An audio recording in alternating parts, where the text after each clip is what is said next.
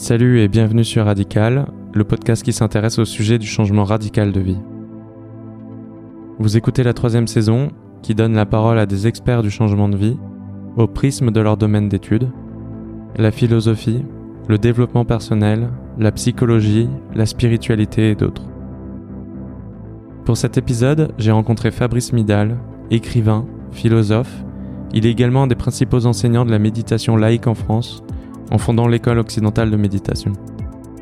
Il est l'auteur de nombreux livres comme Foutez-vous la paix et commencez à vivre, Sauvez votre peau, devenez narcissique, ou son traité de morale pour triompher des emmerdes. Fabrice s'est livré un exercice philosophique en prenant le sujet du changement radical, en le décortiquant et en proposant sa vision de ce qu'implique ce type de changement dans nos vies. On parle d'écoute profonde de nos émotions, de l'amour d'être frappé par la vie, de l'ouverture que requiert un changement radical et de l'importance d'avoir peur dans ces moments de vérité.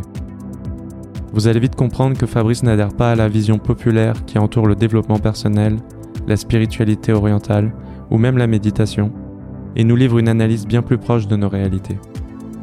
J'ai aimé sa précision, son honnêteté et la place prépondérante qu'il laisse à l'expérience directe. Retrouvez toutes les références et liens dans les notes de l'épisode. Bonne écoute.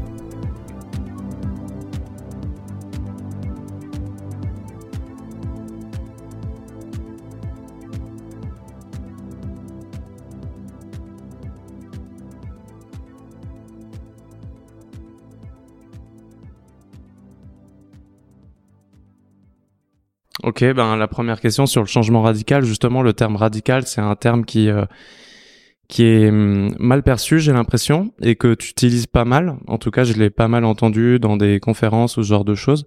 Euh, Qu'est-ce que c'est, toi, ta perception de, de ce terme? Généralement, c'est une question que j'aborde tout à la fin, mais peut-être on peut commencer par ça. Moi, je pense que c'est important de que chaque être humain envisage la possibilité d'un changement radical, parce que on est tellement pris par plein d'obligations que plein de gens à un moment sentent que ce qu'ils font n'a aucun rapport avec ce qui les anime au plus profond d'eux-mêmes et qu'ils sont juste en train de sacrifier pardon, qu'ils sont juste en train de sacrifier leur existence pour une vie qui n'a rien à voir avec leur aspiration profonde. Moi, j'ai enseigné euh, quelques années la philosophie à des élèves de terminale et j'étais très très impressionné par l'intensité de leur euh, ambition et de leur aspiration. Et je me rendais compte que quelques années plus tard, il y avait une sorte de rouleau compresseur social qui les écrasait complètement et qui faisait que ils devenaient conformes et que tout l'allant extraordinaire qui les habitait disparaissait. Et je, je, je trouve que c'est très très dommage. Et donc il est normal euh, et sain qu'à un moment euh, les êtres humains se demandent mais au fond est-ce que la vie que je vis est à la hauteur de ce à quoi j'aspire? Et je crois que le pire pour un être humain, c'est plus avoir d'ambition. L'ambition est un peu mal vue, mais je pense que c'est catastrophique parce que on a une vie et je pense que les êtres humains devraient au contraire essayer d'être le plus ambitieux possible. Il faut juste que l'ambition soit une vraie ambition, de quelque chose de grand, de quelque chose qui qui les qui les accomplisse. Donc euh, un changement minuscule, ça c'est pas important. Un changement radical, c'est c'est je pense que c'est une question.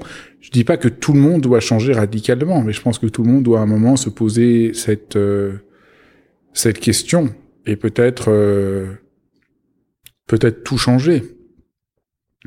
C'est sain, c'est important. Et là, du coup, on est obligé de poser des, des vraies questions, c'est-à-dire qu'est-ce que c'est un changement radical? C'est pas parce que on fout tout en l'air. Par exemple, on vit à Paris et qu'on décide d'un seul coup qu'on va aller vivre euh, à l'autre bout du monde que c'est un changement radical. Ça peut être pas du tout. Ça peut être juste. Euh, qu'est-ce qui fait que c'est radical le changement? Ce qui fait que le changement est radical, c'est qu'il y, y, a une puissance de libération euh, profonde qui en, en, émerge. Parce que vous pouvez partir à l'autre bout du monde, mais en fait vous êtes vous, vous, emmenez avec vous les mêmes problèmes. Et donc vous pouvez euh, et on voit beaucoup de gens qui sont juste qui quittent tout ils ont l'impression de faire un grand changement, mais en fait, ils ont rien changé du tout, parce qu'ils n'ont pas mis assez en question les prémices de la cause de l'enfermement. Donc, il faut aller très en profondeur. Qu'est-ce que ce serait de faire un vrai changement qui, qui vraiment euh, libère et euh, soit ambitieux? Ben, c'est exactement le, le processus euh, par lequel euh, je suis passé. et J'ai l'impression que beaucoup, beaucoup de personnes aussi euh, vont sur ces sujets-là. C'est-à-dire qu'en fait, euh, c'est un petit peu quelque chose d'expérimental. C'est qu'on commence par l'extérieur. On voit que pas grand-chose change à l'intérieur et on change son angle d'étude. Mais comment on fait pour plonger vers cette intériorité et, et avant de se lancer par, sur cette introspection, en fait, qu'est-ce que qu'est-ce qu'on doit faire? Je dirais pas que c'est l'introspection. Je dirais c'est une écoute profonde. C'est complètement différent parce que introspection, qu'il faut rentrer en soi-même. C'est pas tellement rentrer en soi-même parce que c'est écouter, écouter euh, les signes, écouter les rencontres, écouter la vie. C'est pas forcément juste, disons, ce que tu nommes introspection. Disons, c'est un changement qui euh, ne prend pas en compte le, les modalités de même notre existence, mais ce qui se limite à des paradigmes externes n'est pas un changement radical. Donc c'est pas un changement qui, qui, qui est vraiment libérateur. Un changement libérateur, c'est un changement euh, du rapport à toute chose. Il faut que je change moi. Il faut que quelque chose change. Et peut-être aussi la, perception qu'on a des choses, parce que j'ai l'impression que c'est hum, un sujet sur lequel tu t'exprimes beaucoup, sur euh, le retournement qu'il peut y avoir de la perception de certains concepts. Et euh, depuis, enfin, les, ce que j'ai lu de toi et entendu, ça, me- personnellement, ça m'a pas mal libéré à certains égards, parce que justement, j'ai pu me libérer de certaines connotations et de certaines perceptions populaires qu'on a de ces grands concepts. Par exemple. Est-ce que, ben, ce que tu dis, euh, par exemple, sur euh, le lâcher prise, je dirais que c'est pas quelque chose, ça m'a pas euh, complètement fait abandonner la perception du lâcher prise, mais en tout cas, c'est vrai que, Ah, je- je- moi, je suis tout à fait allergique à tout le discours sur le développement personnel et la spiritualité en général. J'ai une sorte de réticence. Je trouve que c'est un discours complètement convenu et qui euh, est lâcher prise, euh, s'élever spirituellement. Tout ça me semble des, très égarants, très peu, très très abstrait. Au fond, qu'est-ce que ça veut dire lâcher prise C'est tout le monde parle de ça, mais qu'est-ce que ça veut dire Euh, Ou s'élever spirituellement Qu'est-ce que tout ça veut dire Non. C'est en plus c'est tout à fait le contraire. Un changement radical, c'est pas du tout de lâcher prise. C'est d'être beaucoup plus en prise avec la, profondeur de sa propre existence. C'est qu'on est à côté, on s'est trompé, on a été trompé, on est déplacé. Comment on, se réajuste à une source de vie plus grande qui ouvre euh, un chemin, un chemin de vie qui soit le nôtre. Ça, euh, on a envie de changer parce que le chemin qu'on prend n'est pas vivant. On est coupé de la vie. Donc, il s'agit pas du tout de lâcher prise. Ça, c'est des, vraiment, mais absurde. C'est, tout ça, c'est complètement absurde. C'est une sorte de vieille salade, toute pourrie, qu'on sert aux gens. Non, c'est pas ça. La question, c'est, est-ce qu'on arrive à avoir un rapport réel à son désir? C'est, la, vraie question pour les gens, c'est ça. C'est pourquoi ils, cèdent, ils- les gens cèdent sur leur désir. Faut pas changer pour lâcher prise. Il faut changer parce qu'on on, on peut pas vivre en ayant un à ce point cédé sur sur la vie. mais euh, est-ce qu'il y a une forme de, de, de déconstruction, de retirer des couches avant de pouvoir euh, écouter ce qu'il y a, ce qu'il y a en nous? Je, je comprends même pas. Non, non, il n'y a pas de couche, sauf pour les bébés. Non, non, il n'y a pas de. Non. Il y a d'un seul coup, euh, on est frappé de quelque chose qui est inauthentique, et on a envie de boire euh, une boisson qui nous, qui soit, qui soit la vie. C'est, c'est, c'est, c'est- je crois que c'est de cet ordre-là. Qu'est-ce qui fait que quelqu'un a envie de changer radicalement? C'est que d'un seul coup, il, il- il est en train de mourir. Il sent que s'il continue, il va mourir.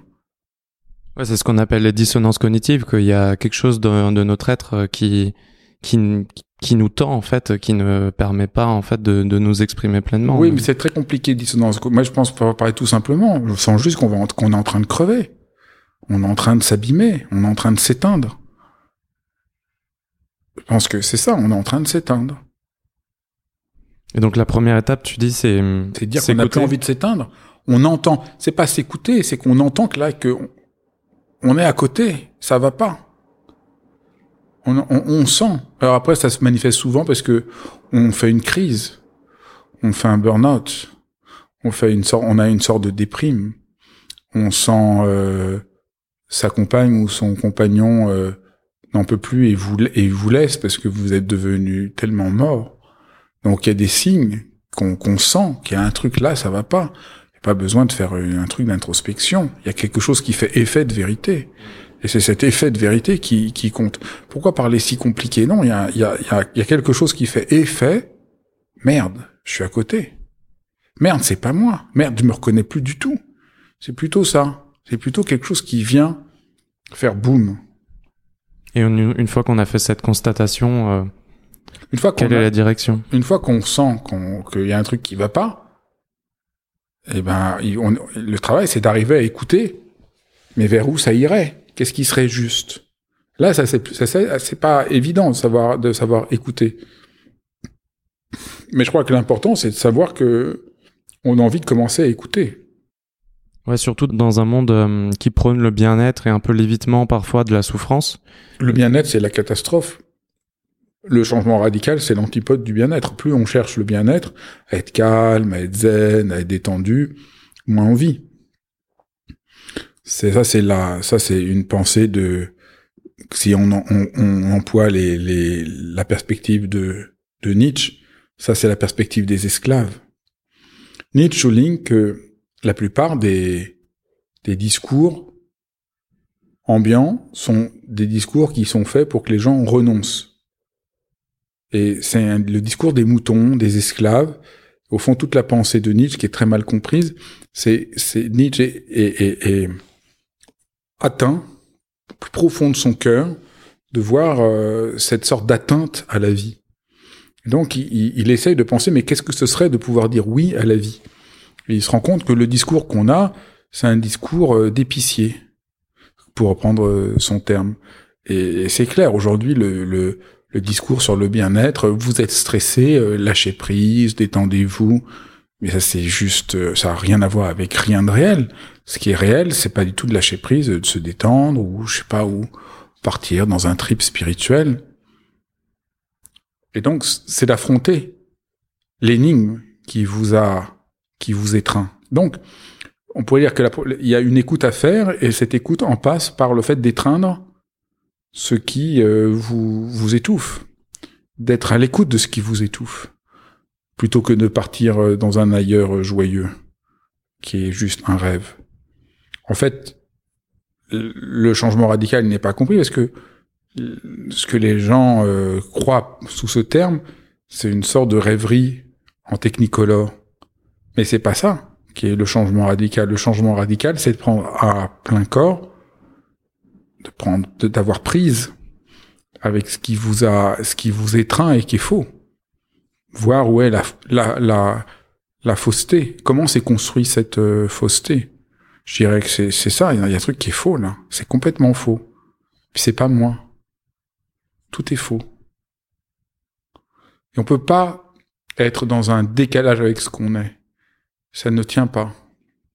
Il y a une sorte de génie propre à chaque être humain qui fait que quand il est en trop grand distance avec ce qu'il est, ce qu'il habite, ce qui lui parle, ce que j'appelais tout à l'heure son désir, soit il devient une sorte de mort-vivant, soit il explose.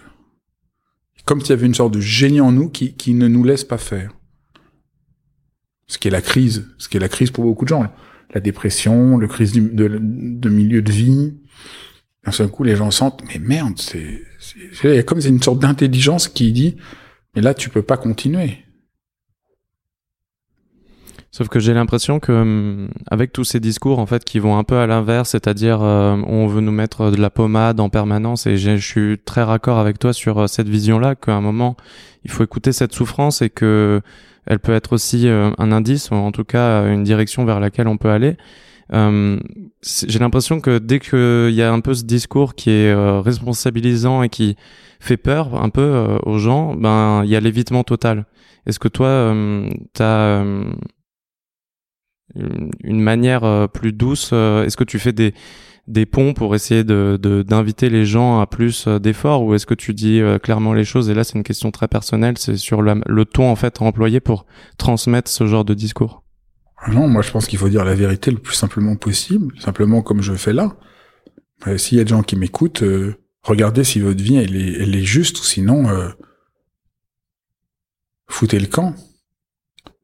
Je vois pas comment on peut faire autrement. On peut juste dire aux gens les choses la plus le plus honnêtement, simplement, sincèrement. Je pense que faut faire aucun calcul. Faut juste dire. Euh, mais euh, là où je suis pas tout à fait d'accord avec, euh, je crois pas que les gens sont contents quand on leur donne de la pommade je crois qu'on manipule les gens en leur versant de la pommade en permanence pour qu'ils soient détendus, mais que chaque être humain a en, lui euh, une aspiration profonde. Et donc il suffit de réveiller cette aspiration profonde. Je crois pas du tout que Après, euh, oui, il y a plein de gens qui qui racontent des, des salades aux gens pour les endormir. c'est leur problème. Je je, vais pas commenter ça, ça m'intéresse pas. Moi, ce qui m'intéresse, c'est cet incendie. Est-ce qu'on peut réouvrir cet incendie euh, qui est le qui est le, le sens profond de l'existence? Un être humain, tant qu'il est humain, il est habité par un par une sorte de feu qui le laisse pas tranquille. Alors, il peut essayer de l'éteindre, l'éteindre, l'éteindre, l'éteindre, mais euh, ça lui manque beaucoup d'efforts. Il est beaucoup plus simple à un moment de chevaucher le feu.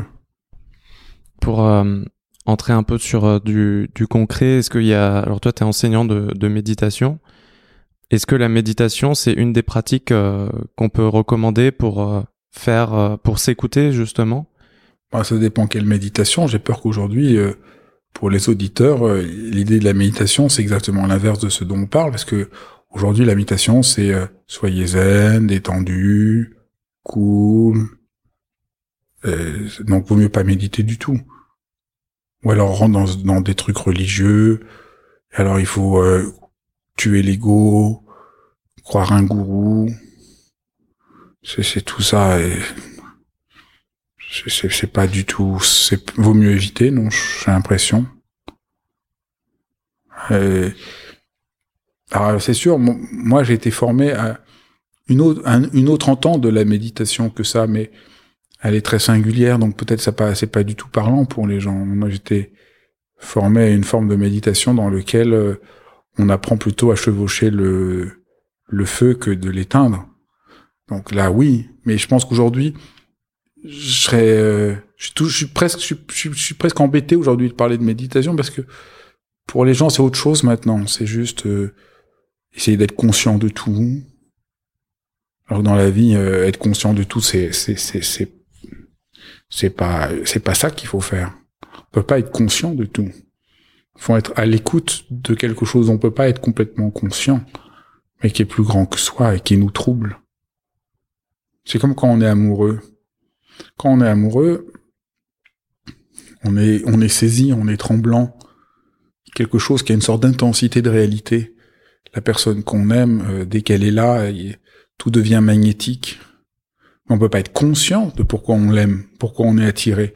Quelque chose qui nous dépasse. Et la question, c'est est-ce qu'on veut euh, vivre quelque chose d'un train-train ennuyeux, ou d'un seul coup, ou d'un seul coup, on est foudroyé par euh, ce que les anciens appelaient euh, Eros, qui est, qui est un dieu, qui est le dieu qui vous qui vous frappe.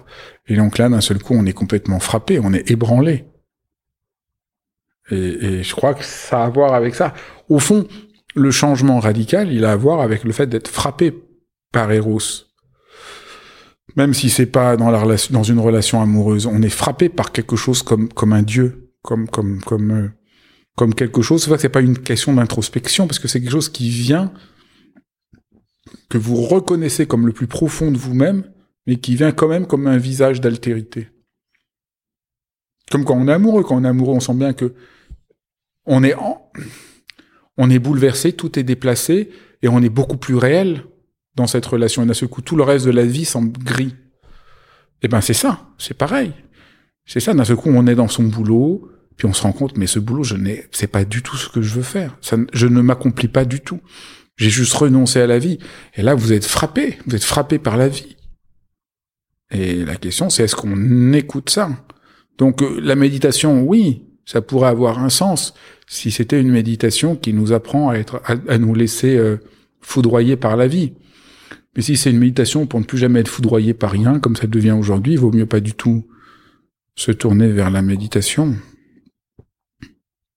C'est ça aujourd'hui la méditation, c'est je calme tout. Faut être calme. Moi, j'ai jamais médité pour être calme.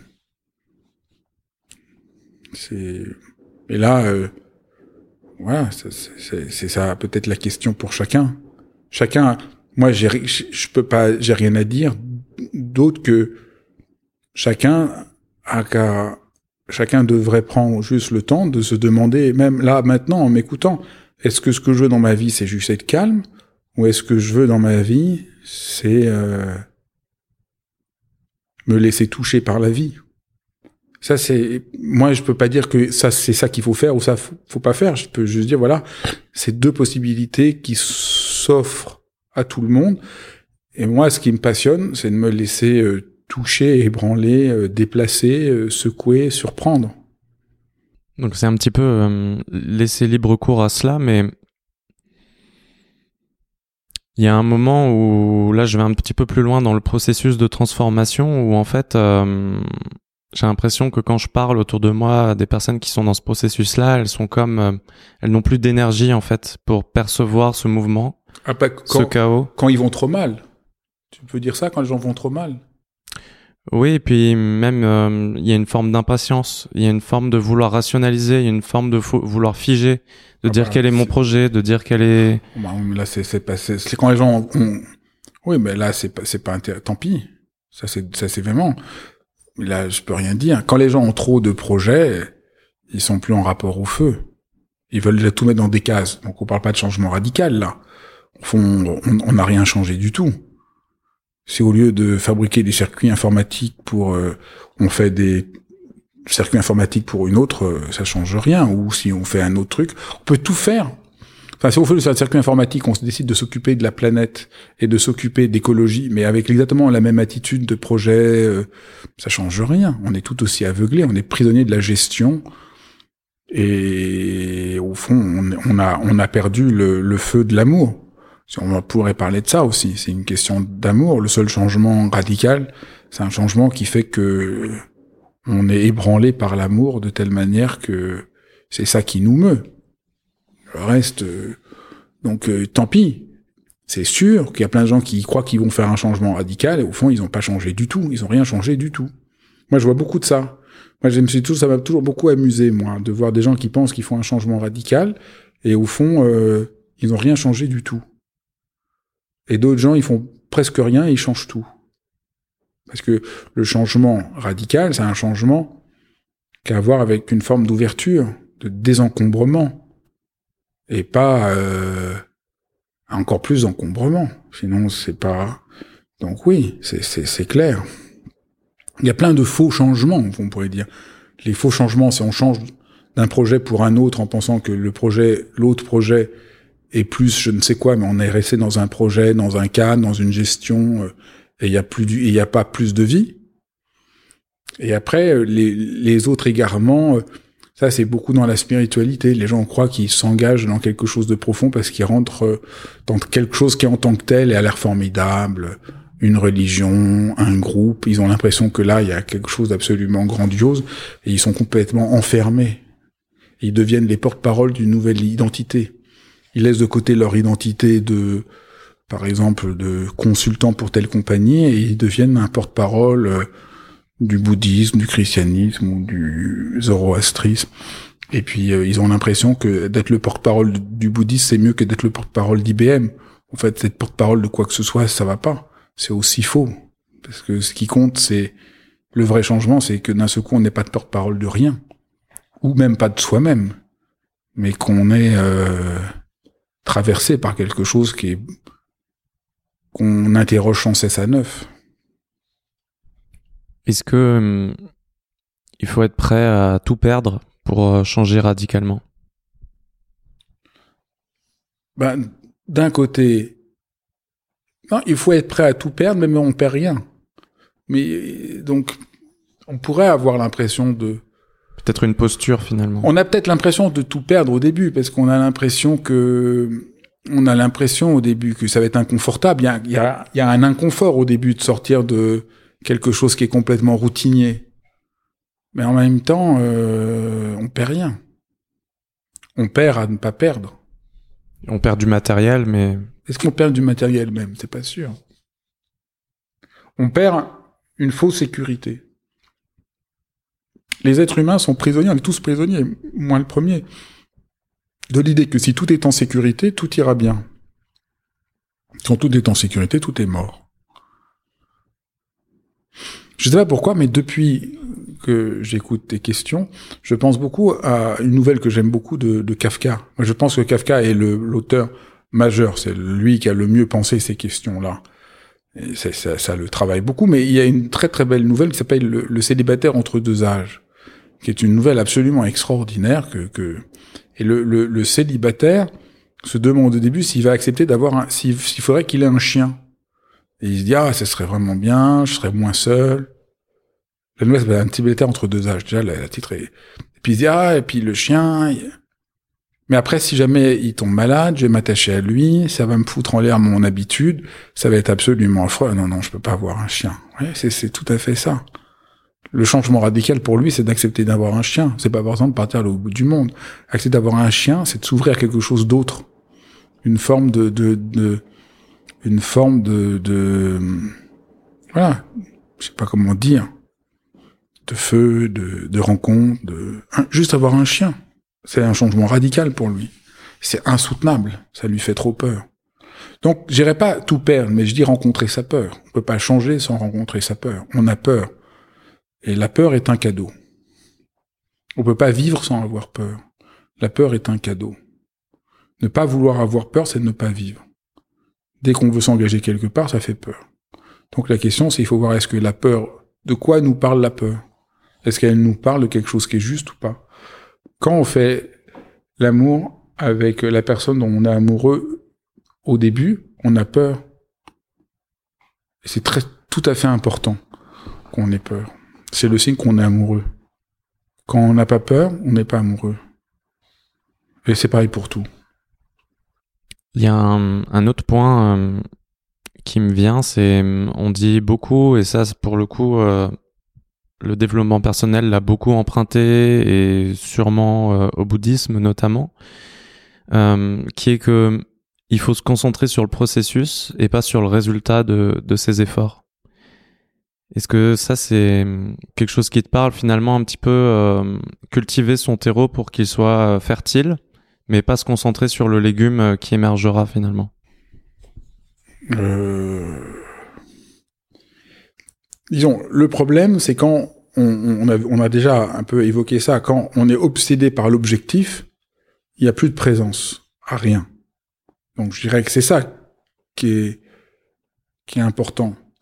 Mais après, c'est bien de savoir euh, où on va. Si j'ai envie de faire pousser des tomates, c'est bien que je sache que faire pousser des tomates. Si je m'occupe juste, si je m'occupe pas des, si j'ai pas de rapport aux tomates, je peut-être, ça va être un peu moins vivant. Mais si je pense qu'aux tomates, je vais plus, je vais me faire chier tout le temps euh, que je vais que je vais m'occuper de la terre, des semis. Donc voilà, c'est cet équilibre qu'il s'agit de, de trouver.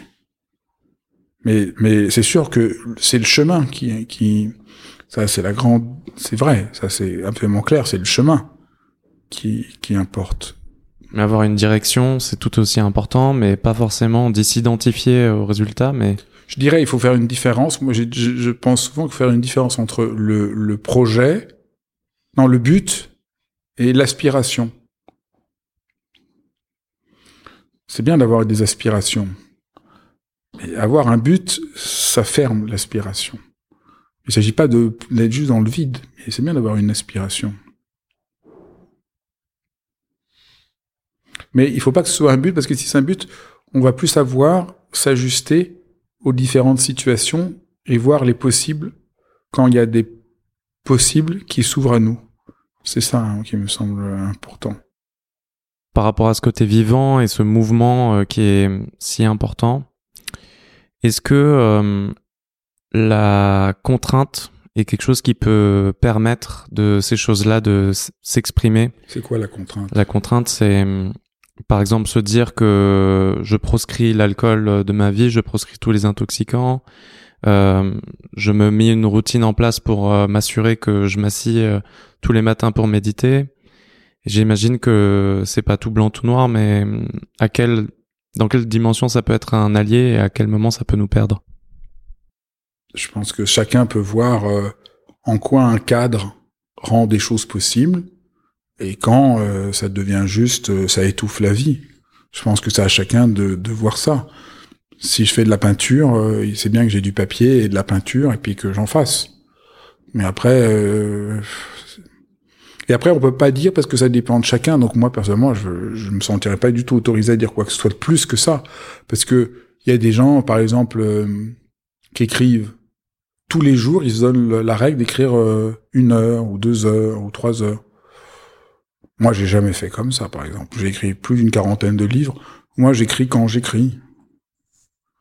Donc chacun voit, fait, chacun doit composer avec ce qu'il est. Avec, je pense que c'est, je pense que c'est pas une bonne question. Je pense que la question c'est la question d'être brûlé par le désir de ce qu'on veut faire. Et après on trouve quelle est la forme qui nous correspond.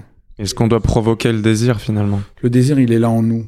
Il faut l'écouter et se laisser ébranler par lui. Faut, faut, faut accepter d'être ébranlé par ce qui nous appelle. Voilà, c'est ça. Est-ce qu'on est ébranlé par ce qui nous appelle?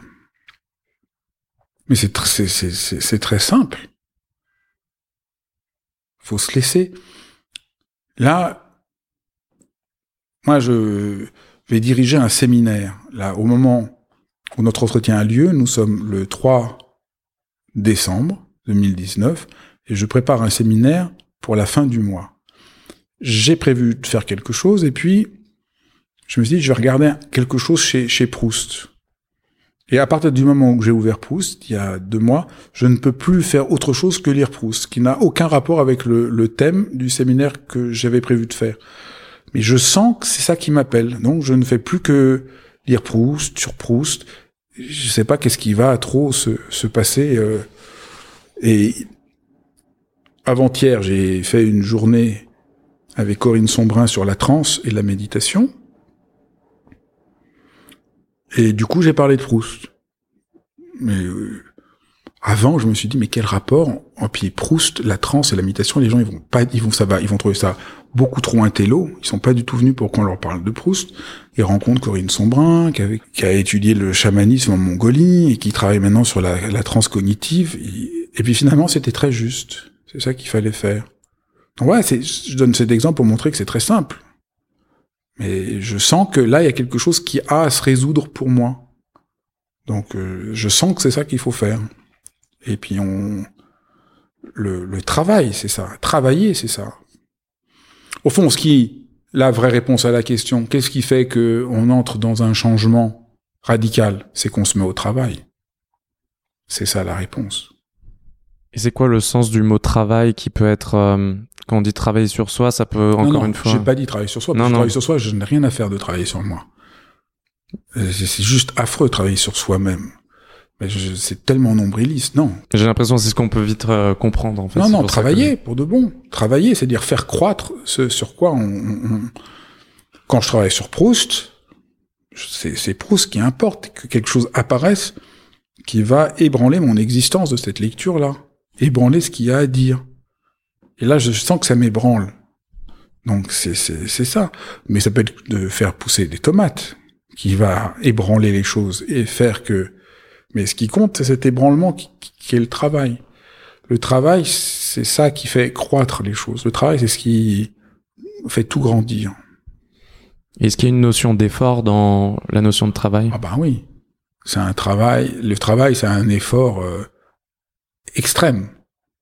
Bah, sans effort, on s'emmerde, non, mais sinon autant rester. Enfin, la vie, c'est pas le club med. Je pense que c'est pas évident pour beaucoup de personnes.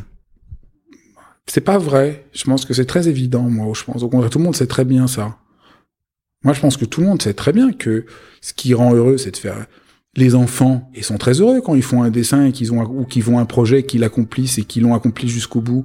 Un dessin, une construction, ils construisent la maison, ils construisent une cabane, ils sont très heureux de faire quelque chose. Tout le monde sait très bien que ce qui rend heureux, c'est de faire quelque chose qui qui déploie quelque chose de son propre être. Et euh, les enfants, ils savent très bien que pour la fête des mères, ils préfèrent 100 fois faire quelque chose qu'ils ont fait eux-mêmes, et s'ils ont mis des mois à le faire, ils sont 100 fois plus heureux que juste d'aller acheter des fleurs euh, chez le marchand. Donc euh, tout le monde sait très bien ça.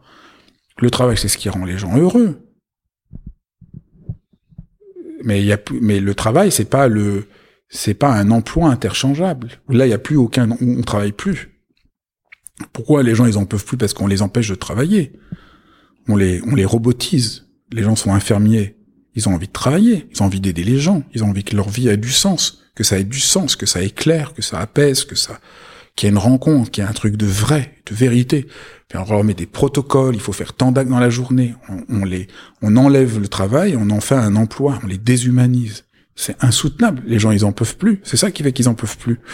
Mais le travail, tout le monde est très heureux de travailler. C'est ça le vrai changement. C'est que d'un seul coup, on fait un travail qui, qui, qui porte, qui accomplit, qui est pas toujours agréable, mais dont on sent que ça nous nourrit parce que ça donne. Et pourquoi ça donne? Parce qu'on est en rapport au réel. Ça, c'est pas un travail sur soi. On s'en fout de ce soi. Il faut que ça, faut que ça donne. Il faut qu'on touche quelque chose de vrai.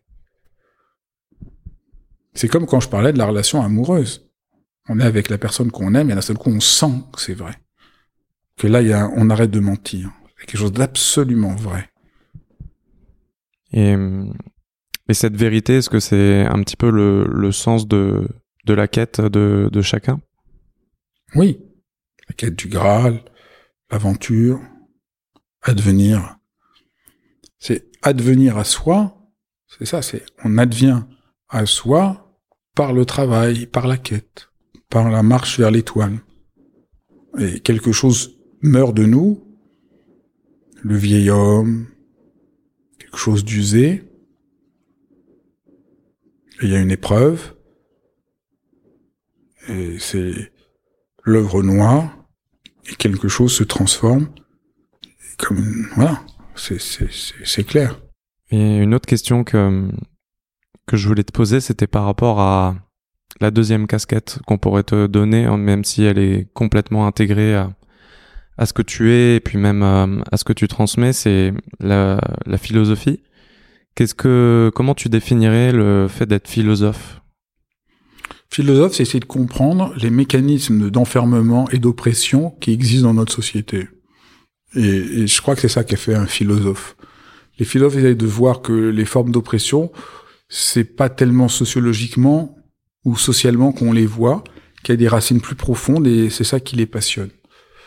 Et donc moi, c'est ça qui m'intéresse. En tant que philosophe, j'ai de voir par exemple, comment aujourd'hui, euh, l'obsession de gestion et de contrôle de tout est un des visages nouveaux de l'oppression, qui n'est pas la même que celle euh, qu'a subi mes, mes grands-parents ou mes arrière-grands-parents qui ont dû travailler en usine. C'était une autre forme d'oppression. Aujourd'hui, l'oppression, c'est que les gens deviennent euh, qui s'auto-exploitent eux-mêmes.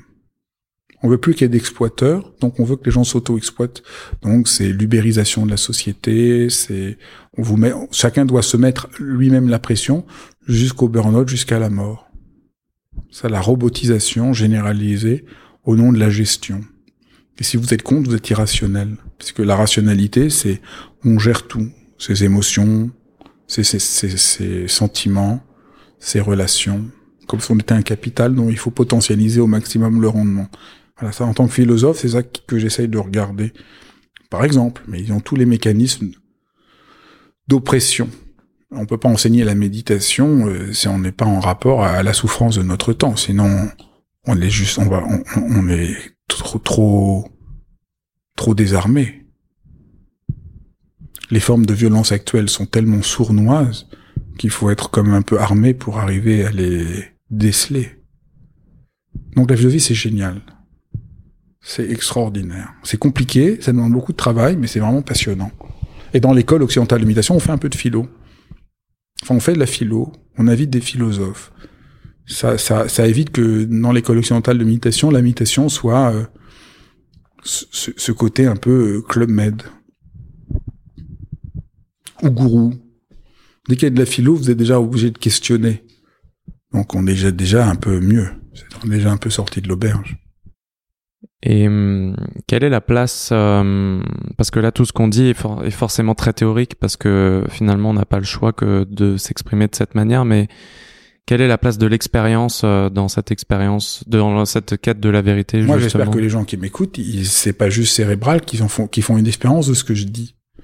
S'il y a une reconnaissance de ce que je dis, ça devient une expérience. Donc, j'espère bien que, les, que ce que je dis euh, touche les gens pas que cérébralement, mais les touche dans leur dans leur être. En tout cas, moi, je sais pas de parler là cérébralement, j'essaie de parler à partir euh, de la profondeur existentielle qui nous engage. Parce que c'est absurde de croire que l'expérience, elle passe pas par la parole, par exemple, ou qu'il n'y a pas d'expérience d'un poème, ou il n'y a pas d'expérience de la philo. Lire un texte de philosophie peut être une expérience beaucoup plus grande que de faire un saut en parachute. Les gens qu'il y a d'expérience que quand euh, parce qu'il y a tout ce bavardage, euh, la pensée c'est mal, il faut être dans l'expérience, mais ça n'a aucun sens. Il y a plein de gens qui parce que vous, il y a plein de gens qui montent euh, qui font l'Himalaya et en pensant vivre une expérience à la queue, à la queue le le, c'est comme euh, des embouteillages pour monter sur l'Himalaya. Ils ont l'impression qu'ils font quelque chose, mais ils font rien du tout. Puis il y en a d'autres qui juste lisent un texte de Platon et sont commotionnés et vivent une, expérience phénoménale. La question, c'est qu'est-ce qui vous ébranle, qui vous ébranle pour de bon? Et vous pouvez, vous pouvez lire un texte de Platon d'un point de vue euh, purement scolaire.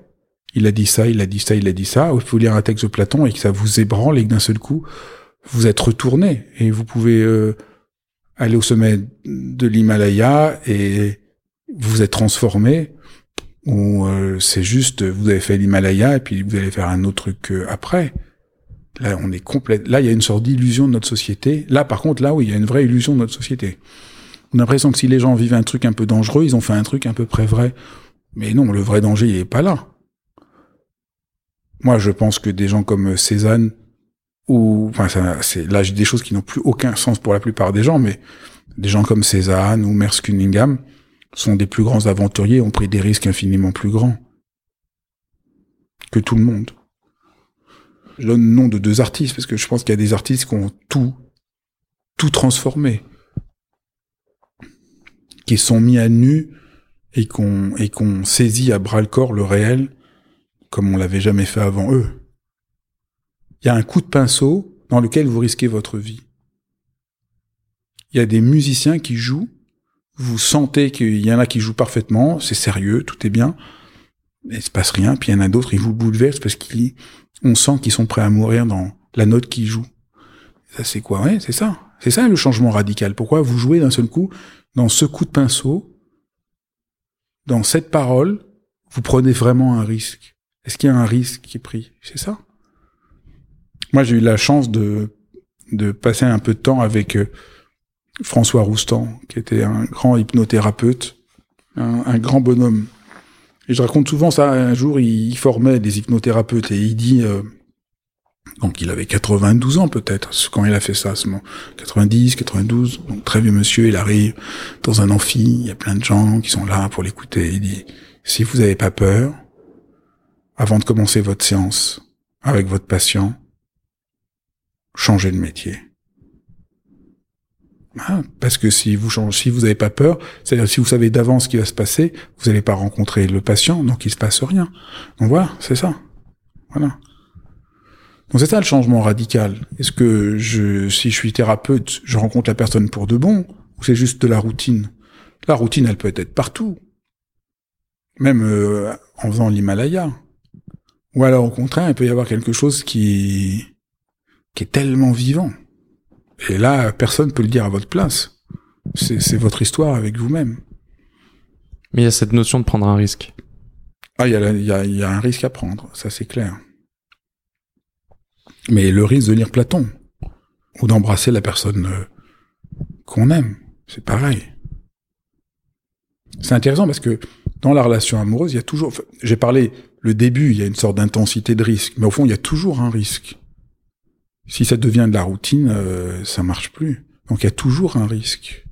Il y a toujours un moment où ça fait peur. Même si vous vivez avec la même personne depuis 40 ans, vous l'embrassez, il y a quand même un risque. Et une métamorphose.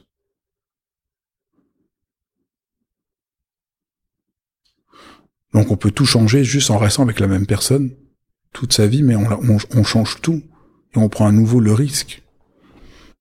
Et euh, peut-être une dernière question, c'est est-ce que cette quête de vérité doit forcément s'accompagner du bonheur? Ou est-ce que c'est même la résultante? Le bonheur, au sens euh, des philosophes grecs d'Aristote, le bonheur c'est ça. C'est la mise en, jeu de son existence pour de bon. Évidemment, aujourd'hui, euh, bonheur, ça devient un truc d'épicier, pour prendre la, notion de Nietzsche. Mais le, le bonheur, c'est pas le bien-être, mais c'est le déploiement euh, de votre existence. Donc oui, il y a un bonheur, il y a un bonheur d'être dans le dans une sorte de démesure d'existence, de, démesure, c'est pas bien dit. Mais il y a un bonheur de laisser votre votre être euh, rayonner. Donc oui, vous êtes heureux parce que quelque chose de votre être rayonne. Donc vous pouvez être très, c'est même un signe. Vous lisez le texte de de Platon, vous êtes ébranlé, ça vous rend heureux. Ça va. Vous lisez le texte de Platon et vous êtes un professeur qui fait ah il a dit ça ta ta ta ta. Et là on peut voir telle différence avec euh, Aristote ta ta ta ta. Ah, vous êtes pas heureux. Ouf c'est chiant. Vous avez juste renoncé à être heureux. Il vaut mieux arrêter de lire Platon.